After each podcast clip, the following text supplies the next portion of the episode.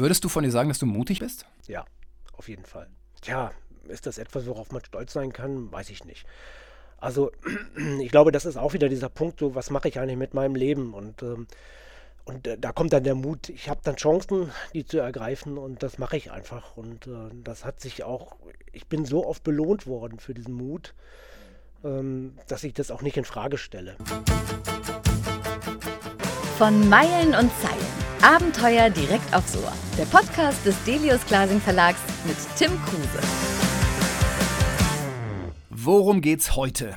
Um Freiheit und Abenteuer. Wie immer bei Meilen und Zeilen und um Freiheit und Abenteuer geht's auch beim Gravelbike. Die Dinger sind perfekt für die anspruchsvolle Hausrunde, für spontane Kurztrips, für Mikroabenteuer im Sattel oder für die ganz langen Touren. Am Mikro heute Hadi Grüne. Er hat mitgeschrieben beim Buch Das Gravelbike Kaufberatung, Fahrspaß, Reisen. Hardy, grob übersetzt heißt Gravelbike Schotterrad. Jetzt könnte man denken, das Rad ist weder für die Straße noch fürs Gelände gut, aber du kommst gerade von einer Tour mit deinem Gravelbike zurück. War es gut? Ja, wunderbar, ganz wunderbar. Also zum Graveln braucht man irgendwie auch diesen Winter und braucht irgendwie das schlechte Wetter, braucht den Schlamm natürlich auch. Das heißt, du bist dann auf der Schotterstrecke unterwegs, du bist mhm. aber auch schon mal so ein bisschen auf einer schlammigen Strecke unterwegs. Ich hatte heute ein paar Holzarbeiter äh, vorher mit dem LKW durchgefahren ähm, das Berg runter, dann bist du ja auch ein bisschen schwer unterwegs. Das macht mhm. schon Spaß dann. Ne? Beschreib uns das Ding mal. Also, es ist ja weder Mountainbike noch Rennrad, sondern eine Mischung aus allem. Und es gibt aber auch Menschen, die sagen, naja, so ein Gravelbike kann vieles, aber nicht so richtig. Ja, man, das kann man natürlich auch umdrehen. Ne? Ich sage immer ganz gerne, es ist ein Rennrad, mit dem ich auch im Gelände fahren kann. Das ist mhm. äh, auch so das, wie ich damit umgehe. Ich bin ja eigentlich Rennradler und äh, liebe das, diesen Flow über die Straße zu zu fliegen und die Leichtigkeit, mit der du in die Pedale trittst und du kommst dann auf Tempo und äh, das ist einfach großartig. Ich habe mit Graveln angefangen, weil ich äh, zunehmend auch Probleme hatte mit dem Straßenverkehr auf ja, dem Rennrad. Ich glaube, das haben viele inzwischen. Mhm, ja, ja. Und da bist du mit dem Gravelbike natürlich einfach auf anderen äh, Strecken unterwegs. Und ich liebe das. Ich liebe das sehr in, der, in dieser Übergangsjahreszeit, also Herbst.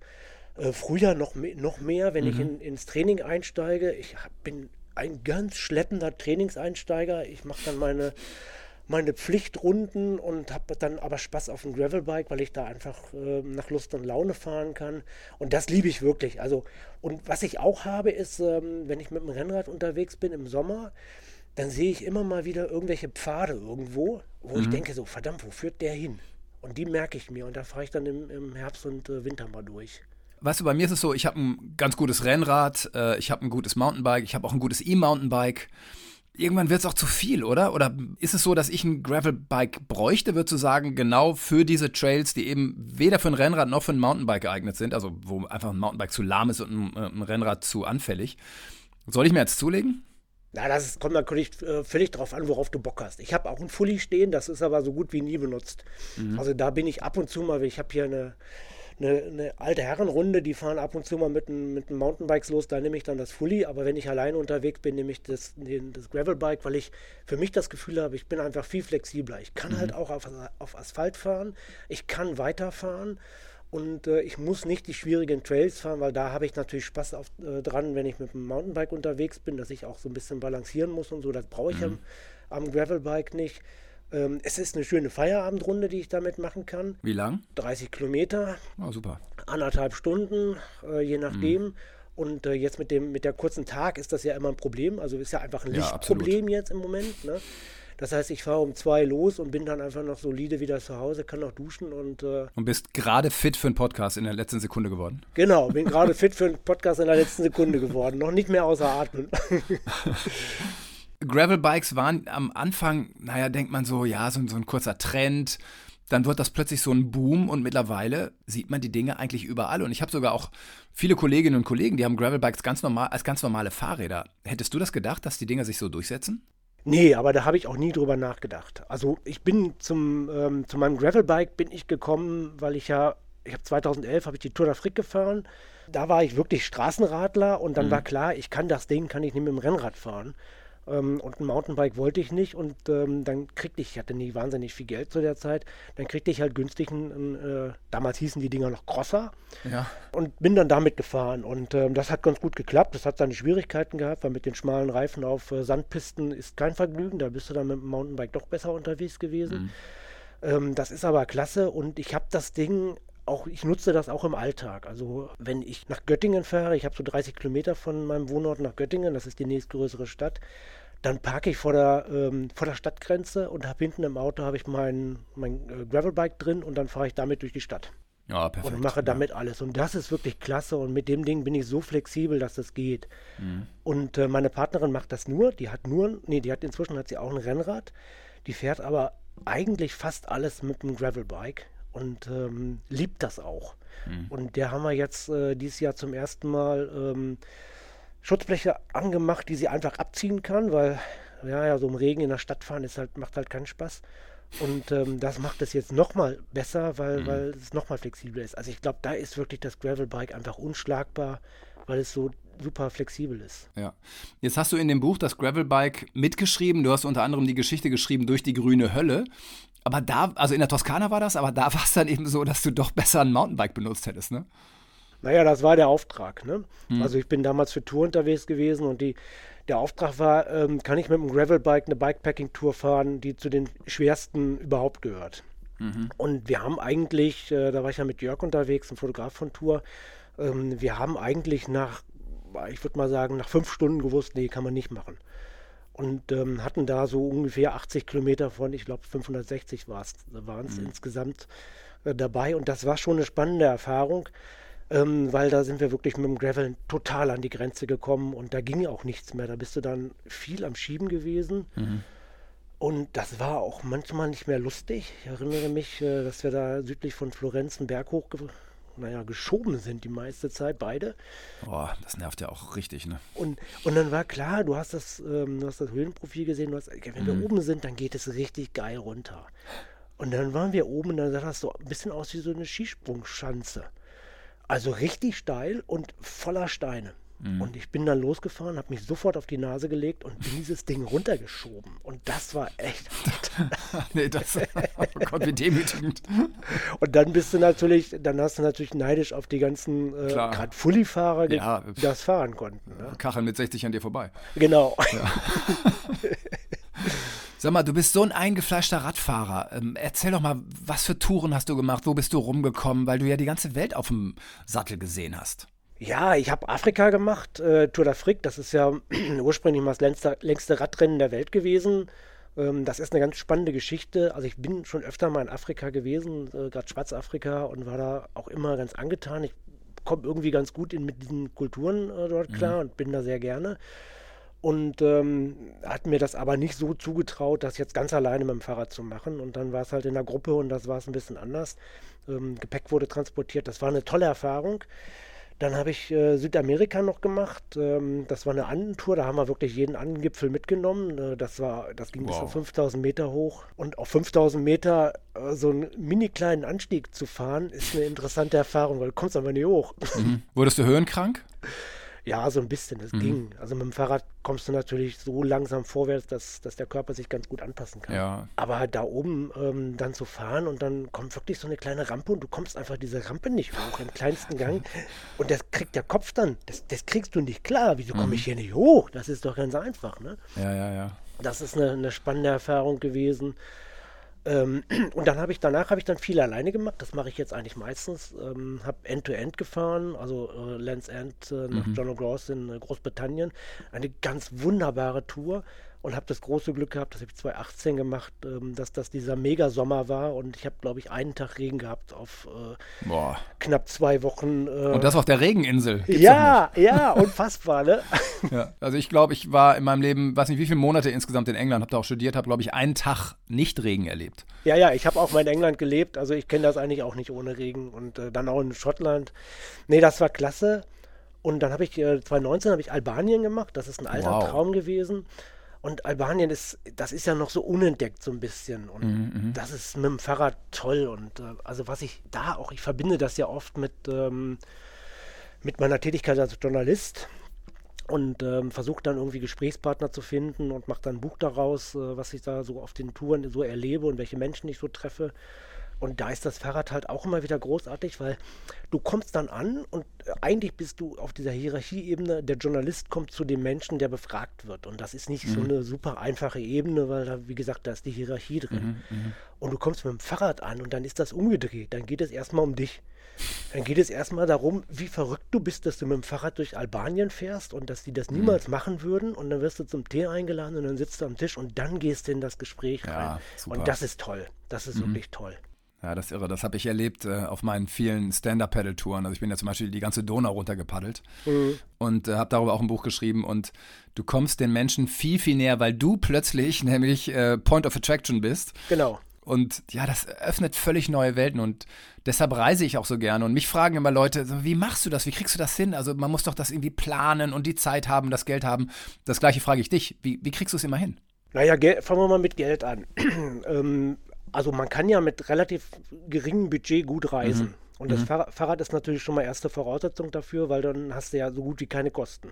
Genau. Ähm, wenn du dann noch ein Zelt dabei hast, das habe ich in der Regel dabei, dann kannst du da auch noch mal eine ganze Menge sparen. Und äh, Zelten ist einfach auch eine tolle Erfahrung. Also ja, in, in ja, Albanien, voll. irgendwo im Hochland in Albanien sein Zelt aufzubauen und morgens aufzuwachen und die Sonne aufgehen zu sehen, das ist halt etwas, das kriegst du auf Mallorca, Mallorca halt nicht so zu sehen. Ja, ne? ja ich kriege jetzt schon wieder Sehnsucht, wenn du es erzählst.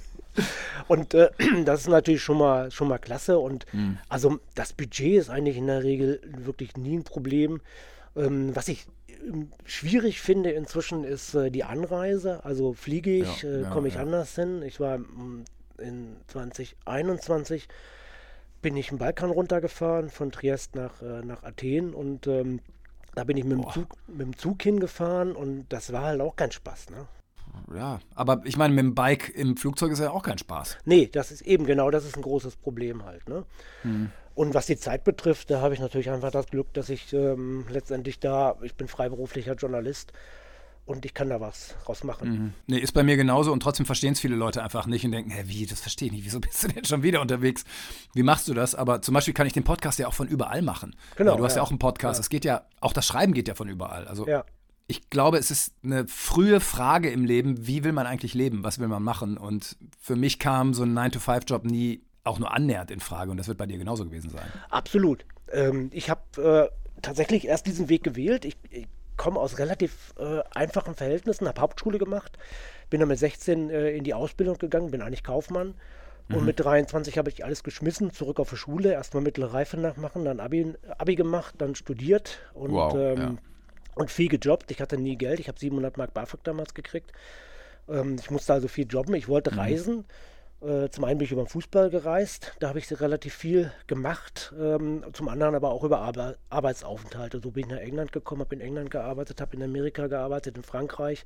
Das habe ich während des Studiums gemacht, immer in den Semesterferien, so zwei, drei Monate.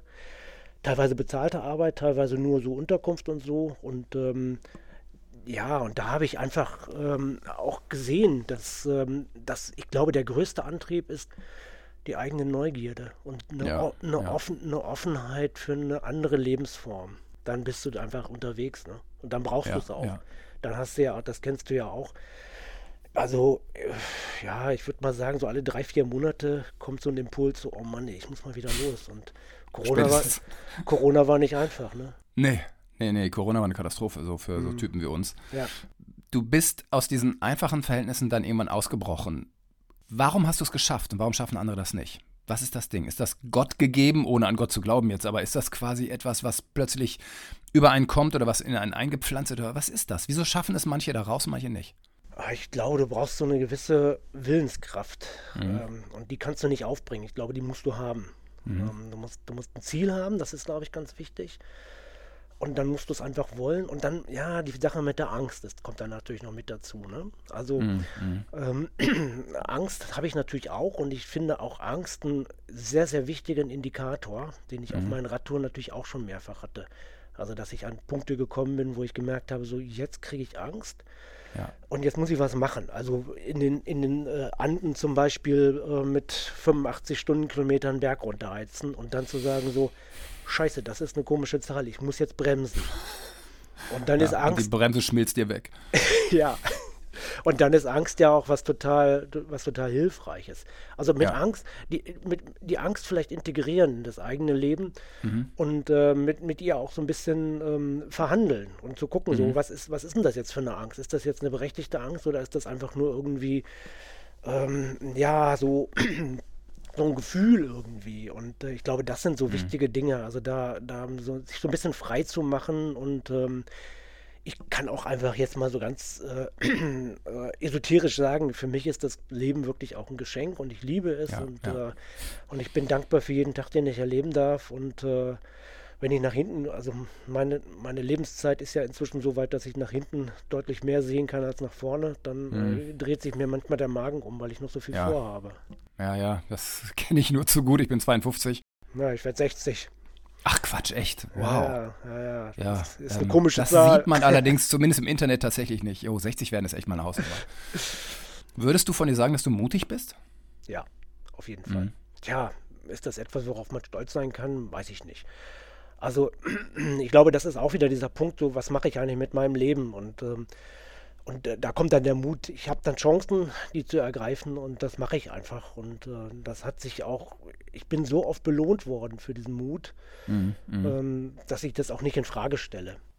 Ich finde Mut, das ist so ein, so ein schwieriger Begriff. Also, weil viele Menschen mich auch oder zu mir sagen, boah, bist du mutig? Und ich sage immer, nee, eigentlich nicht. Ich glaube, dass meine Neugierde und meine Angst, etwas zu verpassen, höher sind als die Angst vor dem Abenteuer. Ja, klar, klar. Das ist natürlich die, diese, das ist ja die Kombination, die du, glaube ich, hast. Und dann bist du mutig. Und ich habe ja auch eben gezögert. Ähm, klar, ich würde das schon so sagen. Ich bin, ich bin mutig. Ähm, aber ich nehme das natürlich nicht so wahr, weil für mhm. mich ist das nicht mutig. Für mich ist das ist das ja auch eine rationale Abwägung. Also selbst wenn genau. du auf dem Fahrrad sitzt und du, und du rast den Berg runter und du bist auf dem Gravelbike und du hast irgendwie tausend Steine vor dir und äh, du bist schon auf 35 km/h und denkst dir, ups, das ist aber schwierig und aber die Bremse ziehen geht auch nicht, weil, weil der Untergrund ein bisschen zu, äh, zu gefährlich ist. Dann musst du ja binnen Sekunden ständig irgendwelche Entscheidungen treffen. Mhm. Und darauf lasse ich mich ein. Und ich glaube, das ist dann ja auch ein Stück weit vielleicht Mut. Ja. Und gleichzeitig auf, natürlich auf immer, immer zu wissen, irgendwie so, wo ist der Notausgang? Der, ist, der gehört mit zum Mut, zum Mut, finde ich. Den Notausgang, wissen, wo der Notausgang ist. Problematisch wird es, wenn es den nicht gibt. Ja, das, das kommt musst, halt auch manchmal vor. Genau, da musst du anhalten und absteigen. Mhm, genau. Du bist Westfale, Dortmunder, wie man hört. Ne? Ruhr, und, Ruhr, äh, Ruhrpottler. du bist Ruhrpottler, ich bin Westfale, also Ostwestfale-Lipper. Äh, uns verbindet auf jeden Fall so eine Bodenständigkeit und ähm, ich würde auch immer sagen, eine ganz bestimmte Bescheidenheit. Uns steigen Sachen nie zu Kopfe. Und das finde ich äh, total angenehm an diesem Menschenschlag. Wie weit hat dir das in deiner Karriere geholfen? Oder hat es dir manchmal auch geschadet, weil wir vielleicht zu bodenständig sind? Ja, beides natürlich. Ähm, also geholfen hat es mir sicherlich, ähm, weil ich selber auch äh, wirklich auf dem Boden geblieben bin. Und ich mhm. habe natürlich auch, also ich glaube, ich habe jetzt irgendwie um die 150 Bücher geschrieben. Ach, Quatsch. Ähm, und da stehst du natürlich manchmal auch davor und denkst, der, wer ist denn das gewesen, der das da alles gemacht hat? Mhm. Und, äh, wo kam die Zeit her, ne? Wo kommt die Zeit her? Was habe ich alles gemacht? Und, ähm, und, und ich komme manchmal irgendwo hin, das ist natürlich oft im Fußballumfeld und mhm. ähm, und dann, ey, sag mal, du bist doch die Grüne und das ist natürlich irgendwie auch komisch, da musst du auch irgendwie mit klarkommen und äh, Gleichzeitig sehe ich natürlich auch in, in, bei mir selber, ich habe ein ganz normales Leben mit all den Herausforderungen, die alle anderen mhm. Menschen auch halt haben. Ja. Ne? Ja, ja, äh, und das ist jetzt nur ein Job und das ist sicherlich natürlich auch ein, ein, Stück weit die eigene Energie, die da rauskommt, weil viele von diesen Büchern, die ich gemacht habe und auch von den Reisen, die ich mache, die kommen natürlich irgendwie aus mir raus. Also mhm. die, die will ich ja machen, weil ich, weil ich da Bock drauf habe. Ne? Mhm. Ähm, die Bescheidenheit hat dann vielleicht aber manchmal auch das Problem, dass äh, man sich nicht so sehr in den Vordergrund drängelt und hier, hier, hier schreit. Mir fällt mhm. jetzt automatisch dieser komische Koch ein, der ähm, beim WM-Finale äh, Messi da äh, weggezogen hat, weil er mit ihm ein Selfie machen wollte. Das ist so ein Beispiel, wer das vielleicht zufällig gesehen hat. Ganz schlimm. Also mhm. als, als Ruhrpottler, ähm, das heißt, da hast du ja vollkommen recht, so sind wir ja im Ruhrpott. Ich habe noch gute Freunde dort unten. Ähm, wir, wir leben ja, ja auf engem Raum Mhm. Und ähm, wir respektieren die, die Privatsphäre des Nachbarns. Ich glaube, das ist ja. was ganz Wichtiges, was wir da, was wir da haben. Mhm. Ne? Mhm. Und äh, da lebe ich auch gerne mit, mit. Ja. Und wir sind Fußballfans. Durch und durch. Ich, wie viele Fußballbücher hast du geschrieben? Kannst du die zählen? Naja, von den 150 sind sicherlich 130, die sich mit Fußball beschäftigen irgendwo. Jetzt kommt das äh, im April oder so kommt das Real Madrid Buch raus. Real Madrid äh, sind wir jetzt dran. Ja, ich, ich selber, äh, ich habe ja noch eine, ein Magazin gegründet vor äh, einigen Jahren, Zeitspielmagazin äh, für Fußball-Zeitgeschichte. Mhm. Da mache ich gerade ein Buch über die Geschichte der englischen Fußballwappen. Also ähm, das sind echt nerdige Themen, mit denen ich teilweise unterwegs bin. Und bist du BVB-Fan? Nein. Sondern? Ach, jetzt wird's tragisch, ne? Oh nee, du bist nicht Bayern-Fan. Komm, Hadi, das, das kannst du nicht machen. Ich habe gesagt, tragisch, nicht schlimm. Ah, okay, okay. Göttingen 05. Oh ja, das ist, ist hart und tragisch, muss ich sagen. Also ich bin ein Gladbach-Fan. Ach, nicht, nicht Arminia? Nee, nee, nee. Ähm, ich habe 1976 angefangen, Fußball zu spielen. Und da war Gladbach deutscher Meister. Mhm. Ich bin dann gleich in den Verein gegangen, ne? VfL Hiddesen. Ich mhm. grüße euch äh, unten in Westfalen. Ich weiß noch, dass ich jemanden gefragt habe, wie heißt mein Lieblingsverein nochmal, weil ich mir das Mönchengladbach nicht merken konnte. Und da bist du halt beeinflusst und bist dann Gladbach-Fan bis zum Ende deines Lebens, ne? Ja, ja, ja, klar. Man sucht sich seinen Verein nicht aus, ne? Ja, ja. Und ich habe natürlich, ich habe in, in Saarbrücken gewohnt, in Mainz, in München, äh, Kiel, Berlin und finde diese Vereine auch alle gut. Finde sogar mhm. den FC Bayern okay. Mhm. Aber, nee, Gladbach-Fan bleibt man dann halt sein Leben lang, ne? Wieso bist du Göttingen-Fan geworden als Dortmunder? Naja, wir sind 75 von, von, Göttingen, von Dortmund nach Göttingen gezogen. Ah, okay, und ja. ähm, Dortmund, wir haben oben im Norden gewohnt, in Mengede. Und da war der Weg zum, äh, zur Roten Erde, beziehungsweise dann später Westfalenstein, irre weit. Also ich bin sehr selten mit meinem Vater dann zum Fußball gegangen. Borussia war auch Regionalliga, beziehungsweise zweite Bundesliga. Mhm.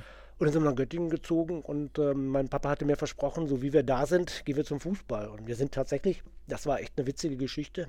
Wir sind mit dem Möbelwagen, also einem fetten LKW, sind wir angekommen äh, in der Stadt und dann, äh, hey, hier sind ganz viele parkende Autos, was ist denn los? Und dann, ja, hier ist Fußball heute. Und dann hat mein Papa gesagt, okay, Junge, ich stelle den Möbelwagen hier ab, wir gehen jetzt zum Fußball.